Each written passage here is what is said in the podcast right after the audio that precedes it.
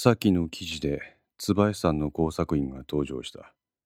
彼は鍋島淳への資金提供を行い、日本国内での協力者として利用した。主子山事件から横道にそれるようだが、これを機に今一度椿さんという国と工作員についての記事を書きたい。ツバイスタンとスパイ防止法。ツバイスタン民主主義人民共和国は中央アジアの共産国だ。一党独裁の政治体制を敷く共産国ネットワーク通称 CN の主要国でもあり、基本的に自由主義経済圏との国交はない。ツバイスタンは自由主義陣営を敵視し、事あるごとに自国の政策の失敗を自由主義権の陰謀によるものとし、自国民を煽っている。この敵視政策で最も問題なのが、我が国日本が主導して共産国に陰謀を張り巡らしていると定義していることにある。椿さんの我が国に対する工作活動は8年前の東京地下鉄爆破テロ未遂事件が記憶に新しいテロの実行部隊は国際テロ組織ウ・ダバ。東京の地下鉄で同時多発的に爆発を起こして首都を混乱に陥れることを起としたものだった。しかし当時の公安はこれを未然に防いだ。その後捜査が進むにつれて明らかになってきたことがあった。ウ・ダバは椿さんからの多額の資金援助を受け、あの国の指令を受けて、この事件を計画していたのである。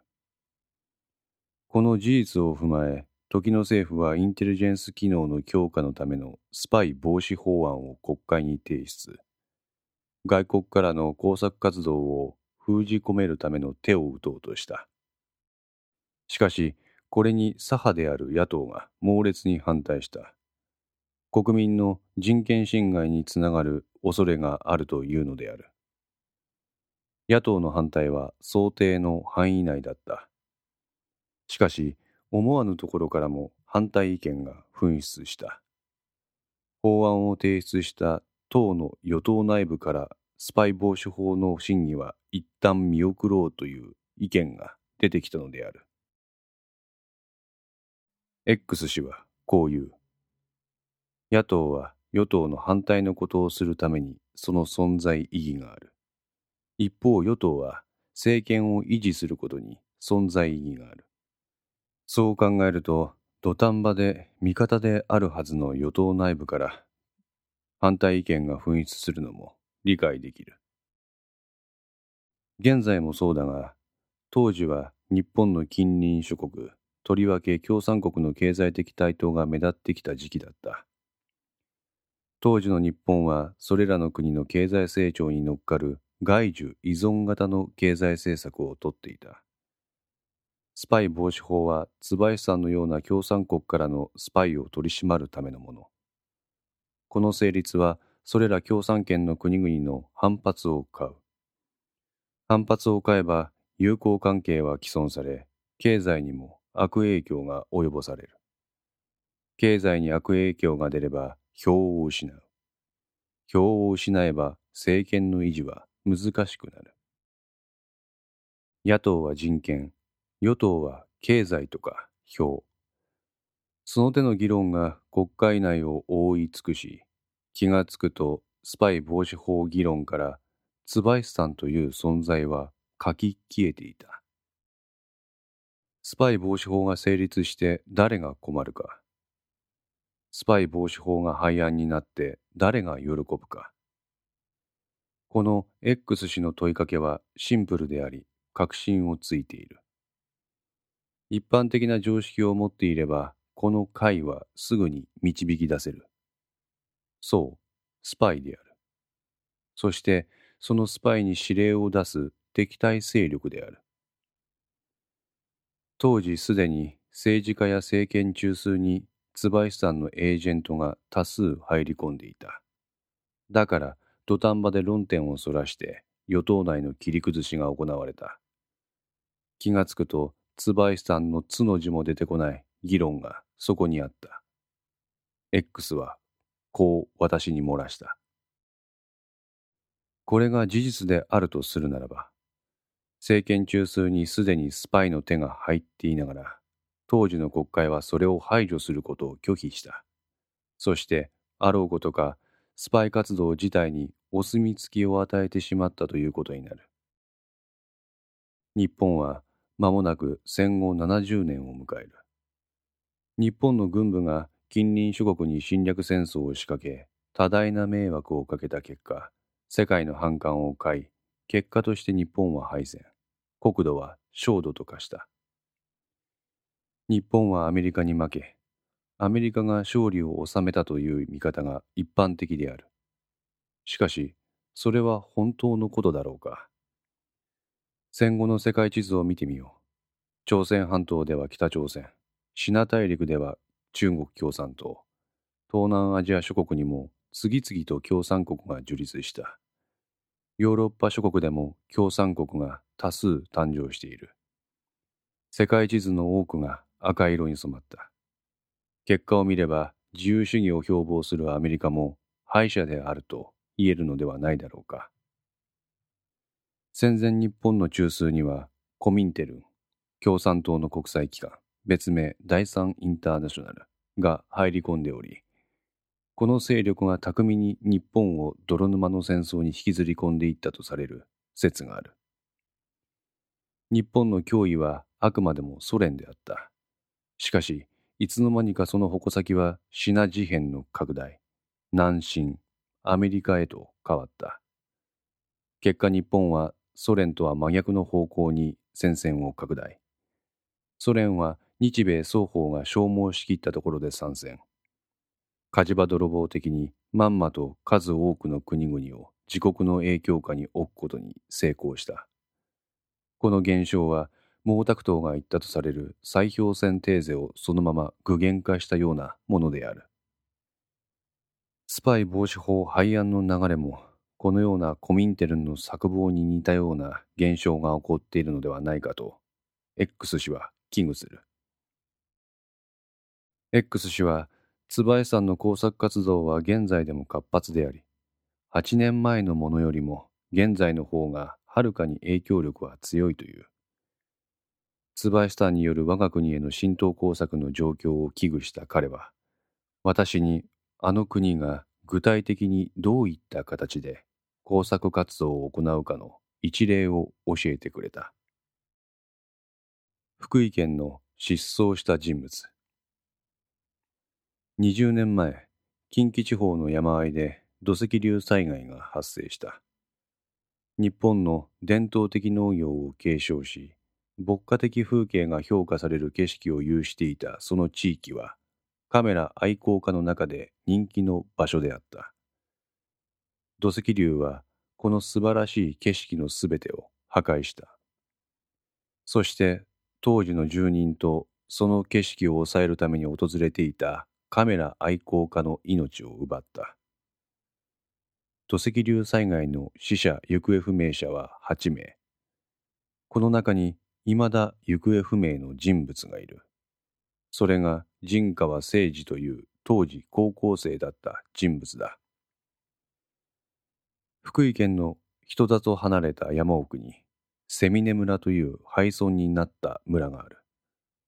ここに残留孤児である陣川誠二の父親はたどり着いた。当時の地主は残留孤児の悲惨な状況を憂いて陣川の引き受けを買って出た。地主は彼に住まいを提供し、日本語を教えた。陣川の父は勤勉で頭も良く、わずか2年で日本語を習得。地元の工場にも勤務し、そこで日本人の女性と出会って聖治が生まれた。聖治は写真が趣味だった。それはカメラ愛好家の父の影響によるものである。聖治は牛乳配達や新聞配達のアルバイトをしてフィルム代などを捻出して暇さえあれば父のお下がりのカメラで写真を撮った。その腕前はなかなかのもので、地域の新聞社が主催する写真コンテストで入賞するほどだった。当時の嶺南新聞の記事を見つけたので、ここに貼っておく。政治はコツコツ貯めた金を使って時々遠征をするようになる。遠征先で見る新しい景色と向き合うことで、政治は腕に磨きをかけていくのであった。しかし、そんな中、彼は遠征先で運悪く土石流災害に遭う。災害が起こっていつまでたっても政治の安否が明らかにならないことに両親は精神的に追い詰められた。辛労がたたったのか、それから間もなく事故で父親と母親が死亡する。残留孤児という社会的ハンデを克服し、なんとか日本社会で再起を図ろうとした一つの家族の血が、ここで絶えることとなってしまった。私はこの取材を通して当時の地主から依頼されたことがある。未だ政治は行方不明。せめてこの安否だけははっきりさせてほしい。もしも何らかの形で政治が生き延びているならば、彼の父が使っていたカメラを使ってその姿を映してくれと。私は地主から陣川の遺品であるカメラを預かった。災害から20年、人々の記憶からあの悲惨な情景は消えつつある。そんな中で私個人の力で政治の安否をはっきりさせるのは難しい。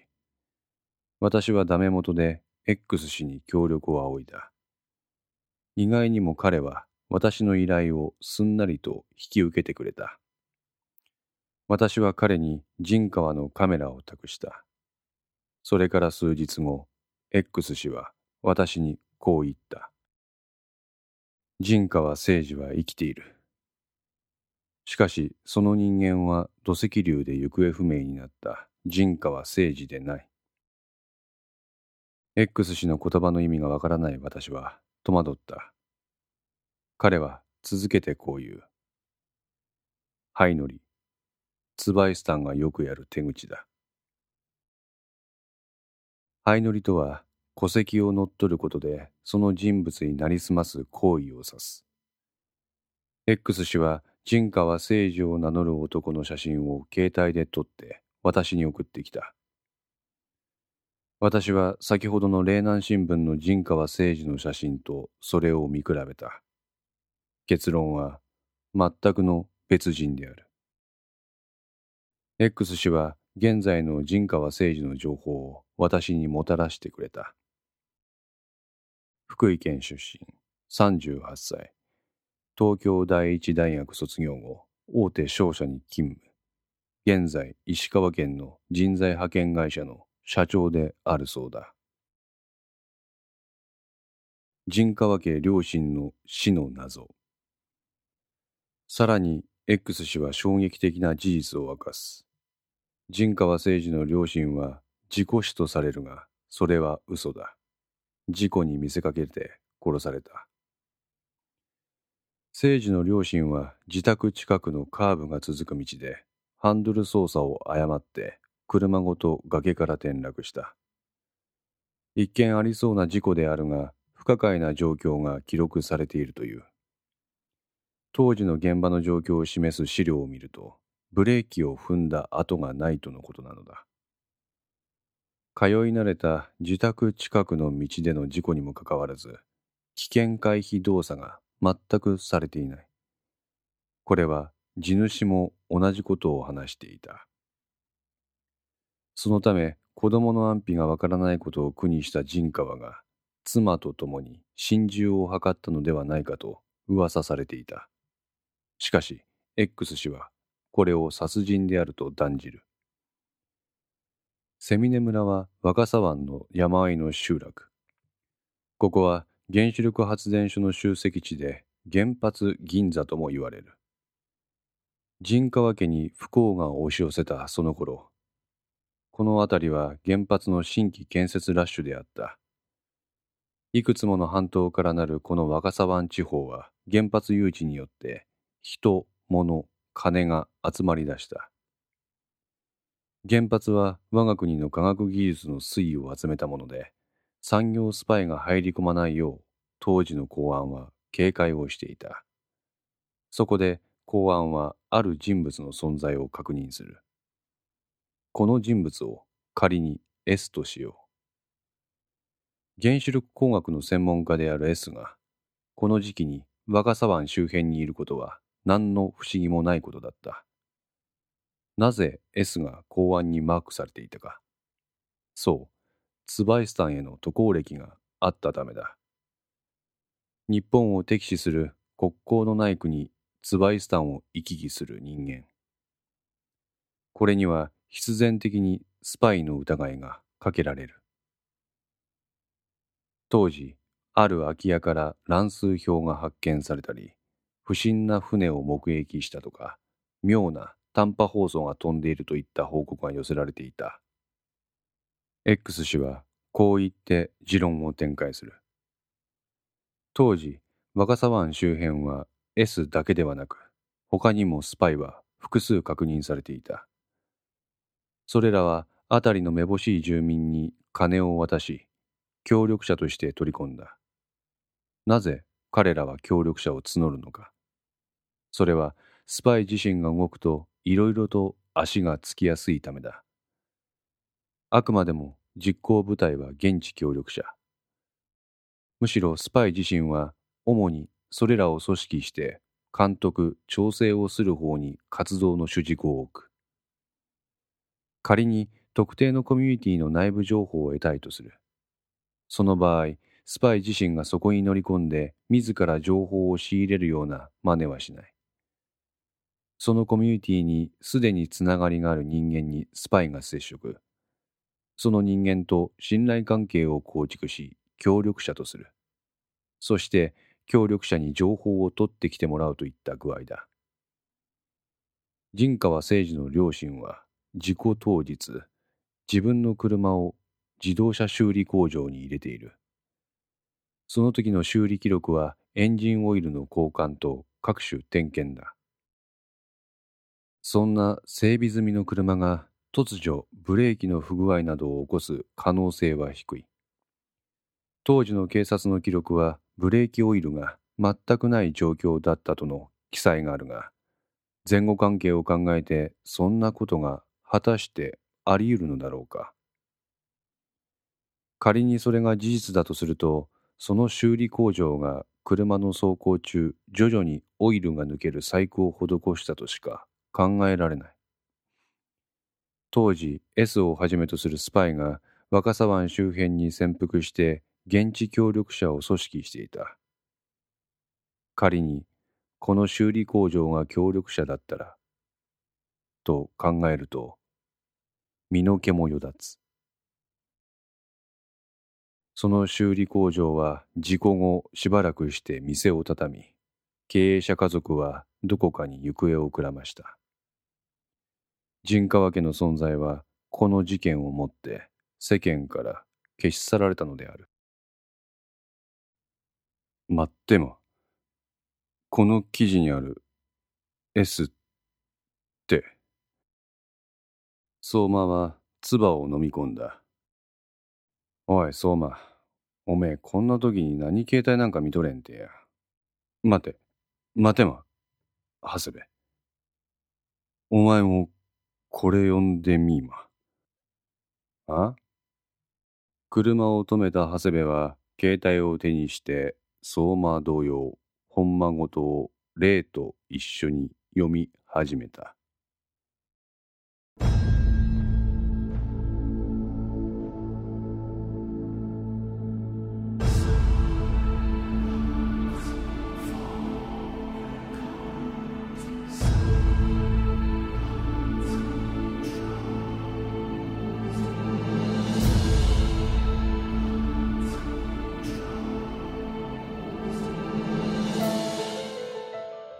コノセンツいかがでしたでしょうか？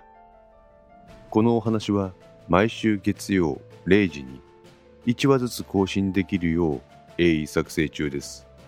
ご意見やご感想がありましたら、ウェブサイトのコメント欄か、お問い合わせ、お便りコーナーからお寄せください。皆様の声は私にとって非常に励みになりますので、ぜひともよろしくお願いいたします。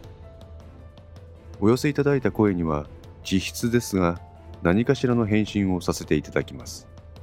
特に、お問い合わせ、お便りのところからお寄せいただいた感想などは、ポッドキャストの中でも紹介させていただきます。また、iTunes Music Store の中のレビューも頂戴できれば嬉しいです。それでは皆さん、また来週、ごきげんよう。